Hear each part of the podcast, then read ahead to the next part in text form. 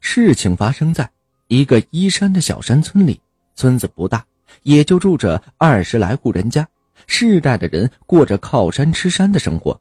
虽然没有什么大富大贵，却是也过得衣食无忧的惬意生活。但是美好的画面里也难免存在着不和谐的因素。附近就是这村子里最不和谐的人了。父亲二十多岁的年纪，按照常理来说，正值应该成家立业的时候。可是他却是一直好吃懒做。前几年他的父母也相继去世了，原本想一辈子啃老的他。这下呀，没了靠山。开始的时候，村里的人还会时常的接济他一下。后来看他实在是不上进，也就慢慢的不再管他了。可是日子还是得过，不得已为了生活，也只得和村里人一样，扛着锄头下地干农活，指望着秋天能够有个好收成，自己的日子也能够过得好点。可连着下了好几天的地，父亲就受不了了。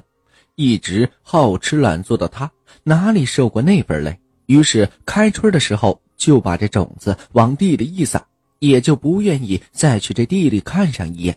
秋收的时候，眼看着家家户户都有个不错的收成，用着各种工具往家里拉着粮食，而附近的那几块地杂草都快齐腰高了，任凭他在里面可劲儿的找着，也不过才找出了一小袋可怜的玉米。有点总比没有的强啊！父亲给自己宽心。转眼已经年下了，村子里家家户户已经开始着手准备过年的物件。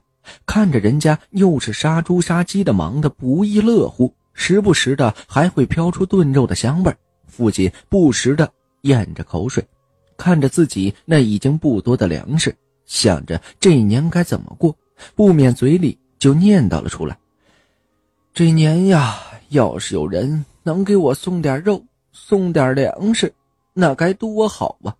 正自瞎想的时候，却看到自己在秋天的时候收的那袋子玉米下面有东西在蠕动。父亲拿着个棍子，悄悄地摸过去，猛地拉开袋子，却见到下面果然有一只大大的老鼠。那老鼠大的父亲都从来没有见过，但看着他把口袋咬破。还叼着根玉米，心里就是气，眼看着自己都快揭不开锅了，这货竟然还来打自己的主意。还没等到那老鼠反应过来，他一下子就上前用棍子压住了老鼠的头，一心想要把它给活活打死。就在这时候，那老鼠突然口吐人言：“你别杀我，我能帮你过上好日子。”这附近吓了一跳。看来这老鼠是成精了呀！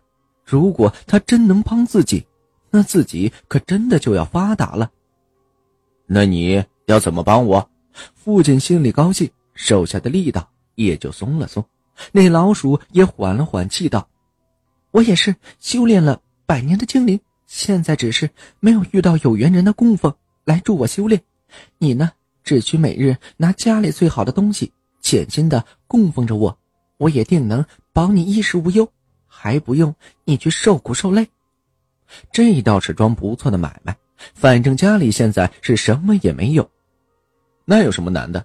只要是你看我现在穷的饭都快吃不上了，哪里有什么好东西供奉你呢？父亲继续和那鼠精说道：“自然会有的，你只需要记得一定要最好的那一份先供奉我。”说着就不见了。父亲则腾出一间小屋子，收拾干净，供奉上鼠精的牌位。家里实在是没什么，最好的不过就是家里那点大米。于是啊，蒸了米饭，就把第一碗先供给了鼠精。转眼第二天，父亲起了床，进了厨房，一下子就惊呆了。破旧的厨房里竟然多了一条猪肉，还有一小篮子鸡蛋。看来那鼠精还真是有些办法。这可让父亲高兴坏了，挑着猪肉最好的地方供奉了起来。就这样，每天在家里都会有意外的收获。时间久了，陆续在村子里传出了丢东西的事儿，不是这家丢肉，就是那家丢粮食，却也不知道是谁干的。而附近的日子却是越来越滋润了。就这样过了近两年的时间，父亲不光是衣食不愁，还整修了自己的房子。可他也有头疼的事儿，就是最近家里的东西越来越贵重，他就有点害怕了。他知道这东西肯定是来路不正的，看来那鼠精的胃口也是越来越大了。这如果哪天被查出来，东西都在自己这里，自己呀有嘴也说不清了。就想和那鼠精商量着，让他离开自己家，反正以现在的家财，也能够自己在这村子里吃到死去了。可那鼠精哪里肯离开，只是警告父亲不要忘记了当初的约定。父亲可是不管不顾之人，眼看着自己的生活好了，可不能让这个邪灵给坏了好事你不走，我就赶你走。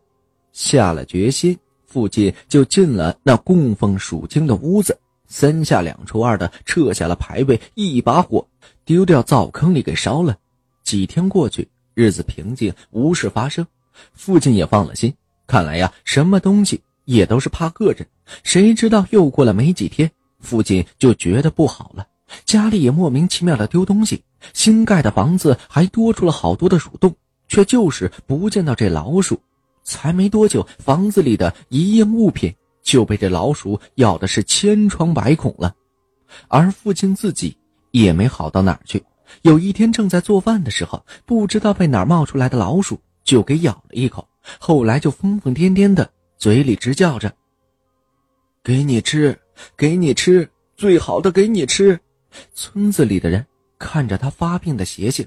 怕是会这祸及到村里，于是就找来个懂阴阳的高人给他瞧瞧。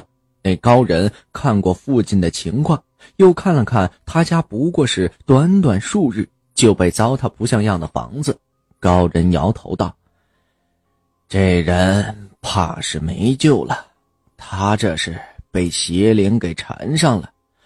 那本不是正道之物，修炼就是利用人心的邪念。”来助他修行，现在他违背不再供奉，这邪物自然会报复的。一切呀，都是人的贪心呀。那父亲后来就一直疯疯癫癫的，后来一不小心就掉进这河里，给淹死了。